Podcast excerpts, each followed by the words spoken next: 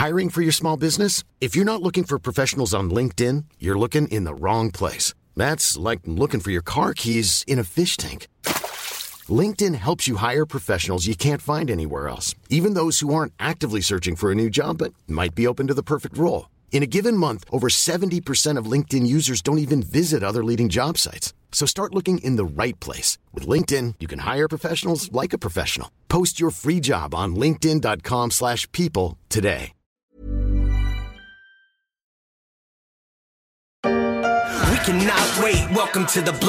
Welcome to the blockchain. Chante Decap et Tommy Gunger blockchain pour la majeure partie de la population. Le mot ne veut pas dire grand-chose, pas même lorsqu'on la francise en chaîne de blocs. Pour une autre partie de la population, cette technologie de stockage de l'information renvoie au Bitcoin et autres monnaies électroniques, mais elle peut aussi avoir d'autres applications, y compris dans la santé.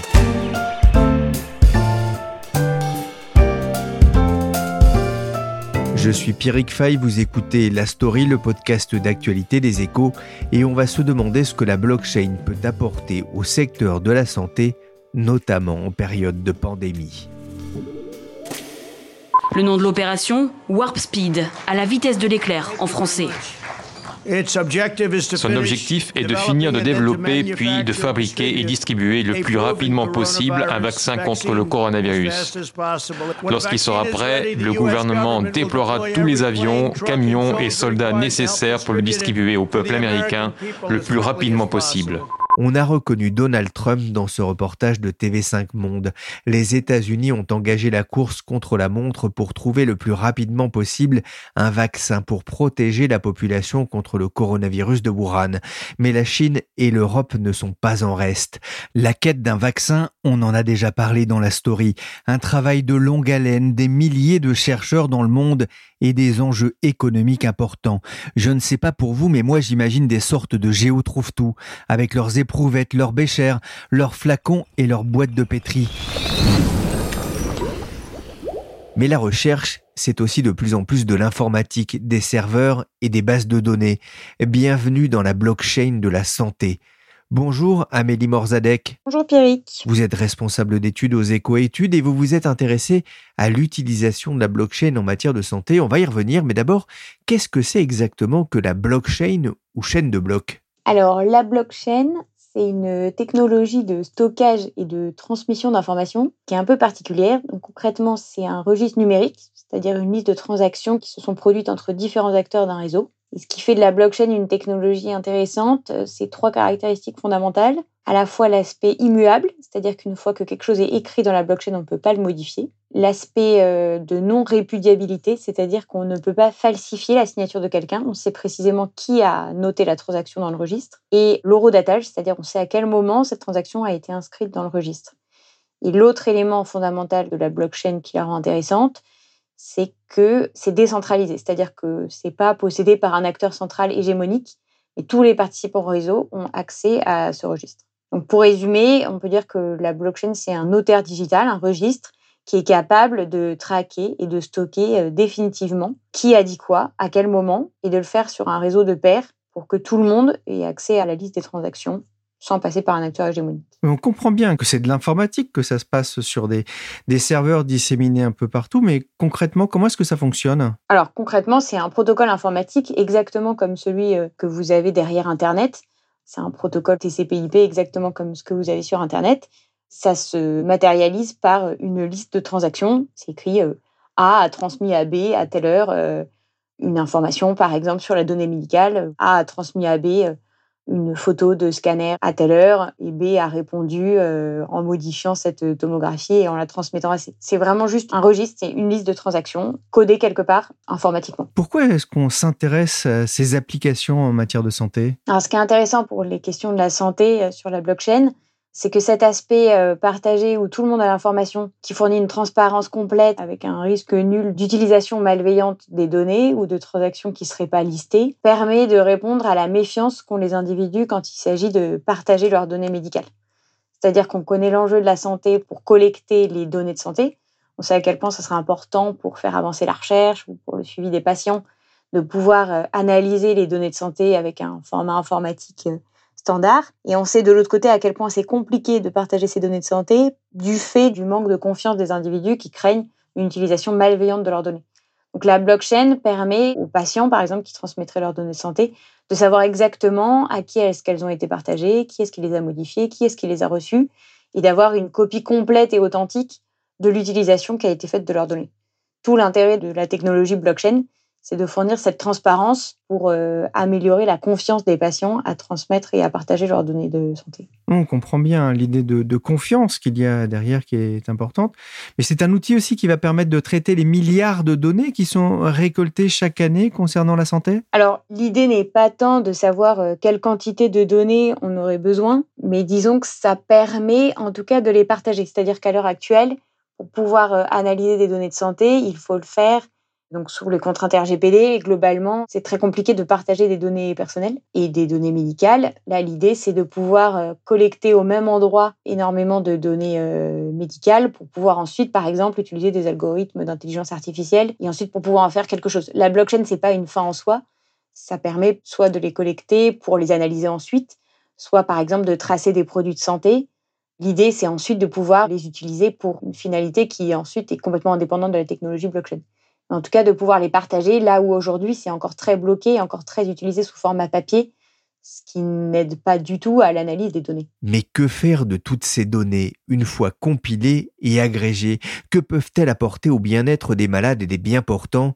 Bref, à quoi ça va servir? Tous les secteurs d'activité, depuis toujours, on tente de fédérer la data pour finalement avoir un objectif de fonder les décisions pour que ces décisions aient un impact positif. Lucas Comparini est responsable blockchain chez IBM France. Donc anticiper des problèmes dans des cas d'usage ou contexte de type planification, analyser ou prendre connaissance de comportements ou des habitudes. Et en fait, toutes ces disciplines sont fortement influencées par les approches big data Évidemment, l'idée, c'est d'avoir de la data digitale. Et dans les approches big data, on a tendance à stocker la data et se poser a posteriori la question de qu'est-ce que faire avec la data stockée. Donc, euh, il y a des approches pour lesquelles la pertinence de la data devient très importante et la blockchain apporte une vision complémentaire dans le sens que la pertinence de la data n'est pas au niveau de la compagnie qui collecte de la data, mais la pertinence devient pour l'écosystème entier qui est connecté, vu que la blockchain, de facto, c'est un outil de partage et un outil de confiance pour un réseau.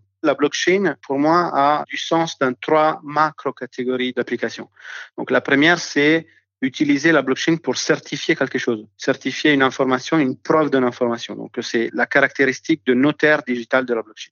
Une deuxième famille d'applications, c'est l'idée de partager l'information sur des réseaux de pairs. Donc, euh, des réseaux horizontaux, c'est-à-dire des confrères qui font peut-être le même métier, qui ont une divergence d'intérêts, mais aussi une petite convergence et sont fédérés par cette convergence. Et la troisième famille, c'est le fait d'utiliser ces technologies pour enrichir l'information dans des réseaux verticaux, typiquement des réseaux euh, supply chain. Il y a plusieurs applications possibles en matière de santé. Alors en quoi la blockchain peut-elle être utile, par exemple, en matière de, de recherche médicale? La recherche médicale, de facto, c'est une première application des technologies blockchain dans laquelle on retrouve des solutions qui visent à partager non pas la data, mais l'autorisation à partager la data. Donc, euh, dans les essais cliniques, par exemple, la meilleure source d'information vient de sources digitales comme euh, des supports sur nos smartphones ou sur euh, des applications qu'on a sur nos smartphones. Et finalement, il y a des solutions blockchain qui se développent et qui visent à favoriser le fait que nous-mêmes, utilisateurs, puissions contribuer à apporter de la data très pertinente pour enrichir les essais, en fait, pour enrichir l'analytics derrière les essais. L'idée, c'est d'avoir un meilleur suivi des patients? Le fait de gérer le consentement, ce qui est un peu le point de départ, donc le consentement à partager la data, finalement, c'est le point de départ pour arriver à un objectif beaucoup plus ambitieux on est encore assez loin de là, mais l'idée ultime dans la santé, c'est par exemple le dossier médical partagé. Donc, de ne pas véhiculer seulement les consentements à utiliser la data, mais de véhiculer la data même entre les parties concernées. L'hôpital qui me prend en charge, la pharmacie qui me donne des médicaments, le docteur qui juge sur mon état de santé.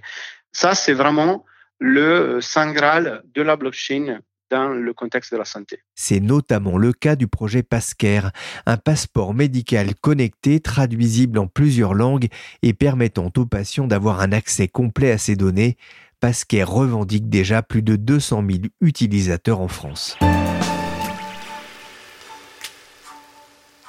Lucas Comparini, cette technologie intéresse aussi l'industrie pharmaceutique pour la traçabilité des médicaments? Ça, c'est quelque chose qui est beaucoup plus mûr, dans le sens que la traçabilité est sans aucun doute un des, en anglais, sweet spots, donc un des cas d'usage principaux d'utilisation de la blockchain. Donc on le voit sur des contextes de traçabilité alimentaire. Il y a beaucoup d'initiatives qui vont dans ce sens, beaucoup de réflexion et initiative, euh, traçabilité de produits de luxe. Donc les enjeux sont un peu différents par rapport à la traçabilité des produits alimentaires. Ce n'est pas forcément la fraîcheur qui est mise en valeur, mais c'est plutôt le sourcing responsable les engagements éthiques, traçabilité dans tout ce qui est industrie, dans l'automotive, donc euh, pour euh, les, industries hein, soi-disant lourdes, donc la vraie industrie, les voitures, les avions, les bateaux, etc.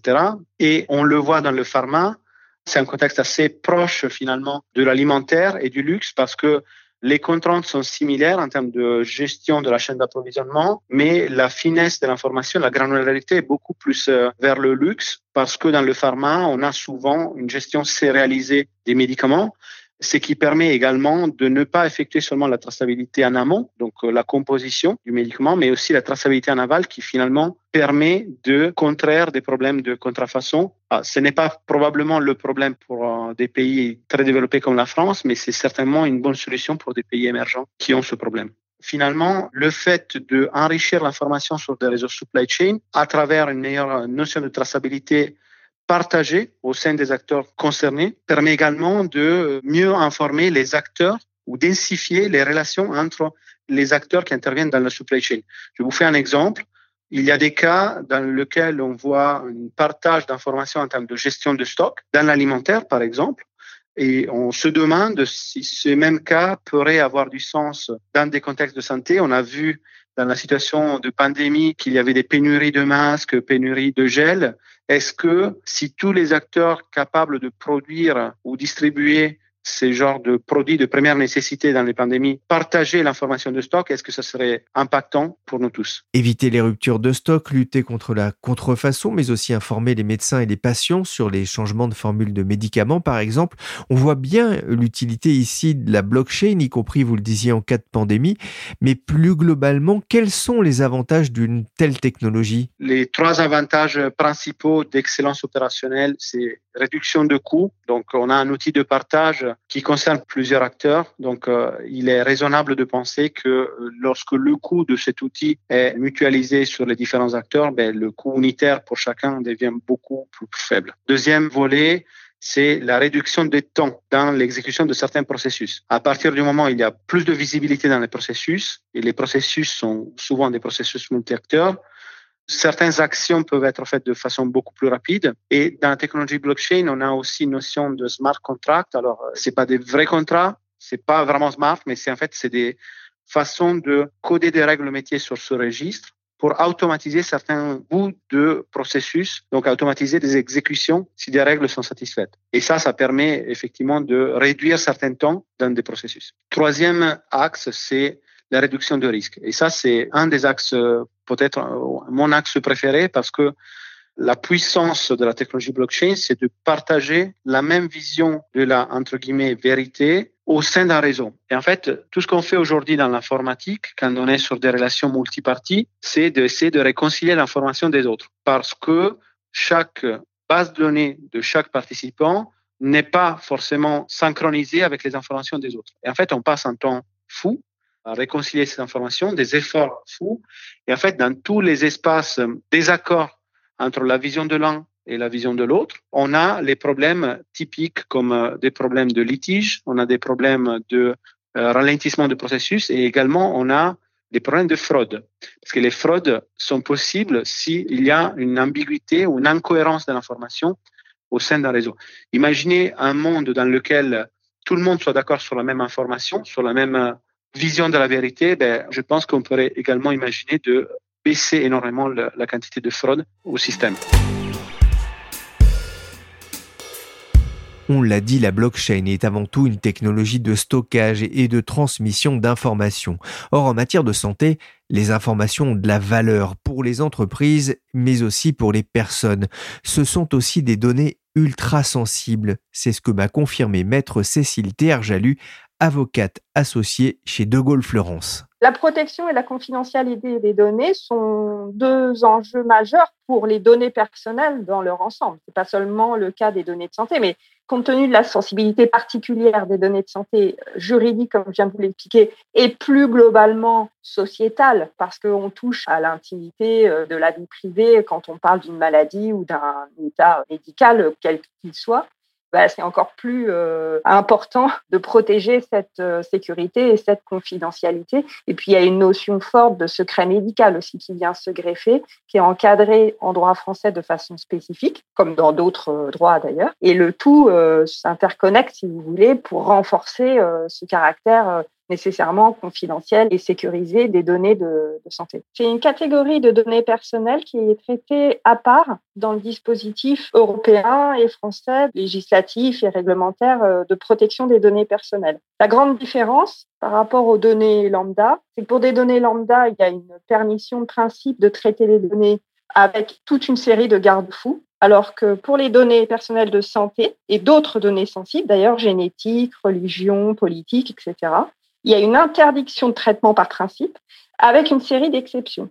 Et il y a un certain nombre d'exceptions prévues dans le règlement européen, le fameux RGPD, et des compléments d'exceptions dans le droit français. Est-ce que ça veut dire que c'est un frein au développement euh, bah, du partage des, dossiers médicaux permis notamment par la blockchain? Je ne dirais pas que c'est un frein, ça peut être vu comme un frein, et c'est vu comme un frein par un certain nombre d'acteurs du secteur, qui soient spécialistes du secteur de la santé ou qui interviennent dans le secteur de la santé sans être spécialistes.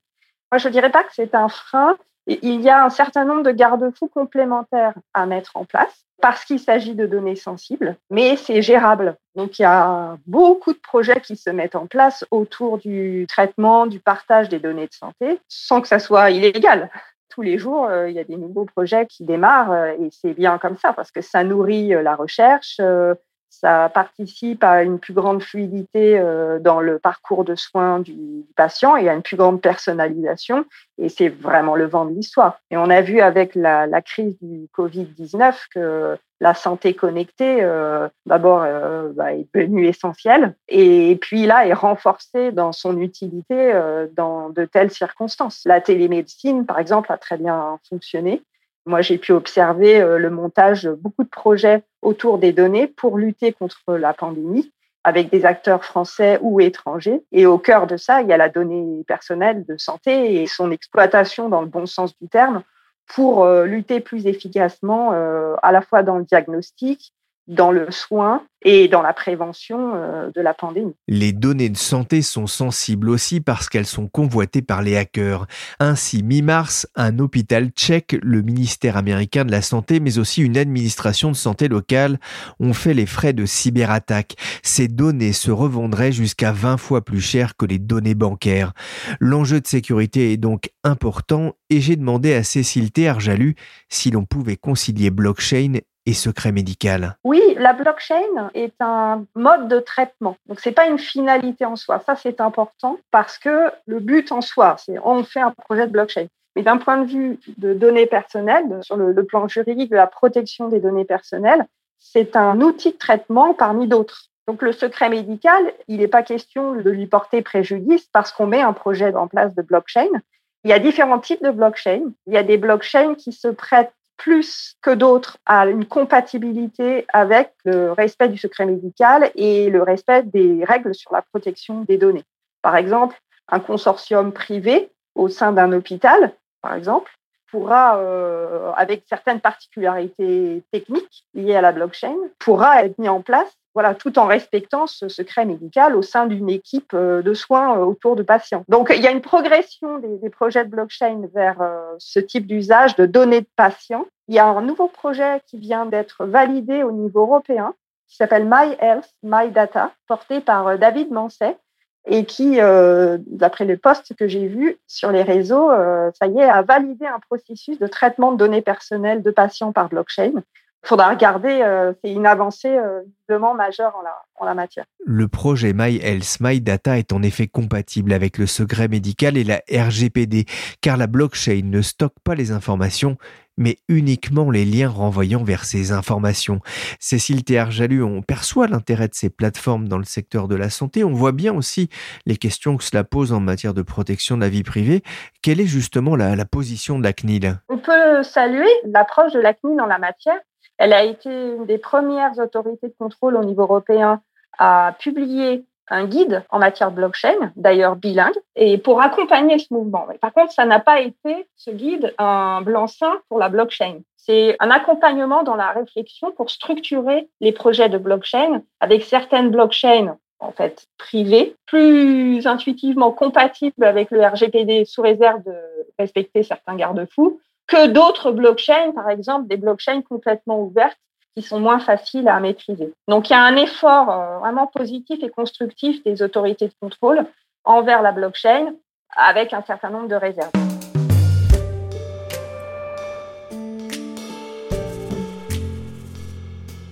Alors Amélie Marzadek, les, problèmes de confidentialité, la sensibilité de, ces données dont on parlait également en début d'émission, c'est ce qui explique que la blockchain santé soit encore euh, balbutiante? Alors c'est sûr que la sensibilité des données et la méfiance des patients et des individus sur le partage des données personnelles n'aident pas à l'avancée de la technologie, d'autant que c'est une technologie récente sur laquelle il existe une méfiance évidente. Maintenant, à écouter les experts, il y a beaucoup de barrières qui n'ont pas lieu d'être, qui freinent le développement du marché. Je dirais la première, c'est une crainte psychologique, c'est-à-dire qu'on n'arrive pas à conceptualiser la blockchain. Ça donne l'impression d'un protocole informatique très abstrait, et donc ça crée une réticence. Alors que euh, sur le protocole Internet, c'est pareil, si on devait demander à un individu lambda euh, de détailler euh, le sous-jacent technologique euh, de son portail Internet et le protocole TCP/IP, il n'y arriverait pas non plus. Mais le fait que la blockchain soit un terme nouveau, ça crée une méfiance qui freine le développement du marché, encore plus dans les secteurs aussi cruciaux et sensibles que le domaine médical. Les autres freins à ce marché, je dirais que c'est une méconnaissance des coûts, également liée au fait qu'on n'arrive pas à bien comprendre ce qu'il y a derrière la technologie de blockchain, et donc on peut tout à fait imaginer que c'est des coûts faramineux alors que derrière, c'est du développement informatique, alors effectivement, qui est plus cher à développer que pour une technologie mature, ça c'est certain, mais qui reste euh, des jours hommes de développement et de code sans investissement euh, significatif euh, et colossaux. Et je pense que le troisième élément important qui explique que ce soit encore si balbutiant, c'est une crainte écologique, c'est-à-dire que les scientifiques ont beaucoup communiqué sur la consommation énergétique et l'impact sur l'environnement du Bitcoin qui est une blockchain particulière, une application de blockchain particulière. Et à partir de là, tout le monde a cru que la blockchain avait une empreinte écologique complètement démesurée et pas du tout dans la tendance actuelle d'être raisonnable d'un point de vue euh, environnemental sur les investissements.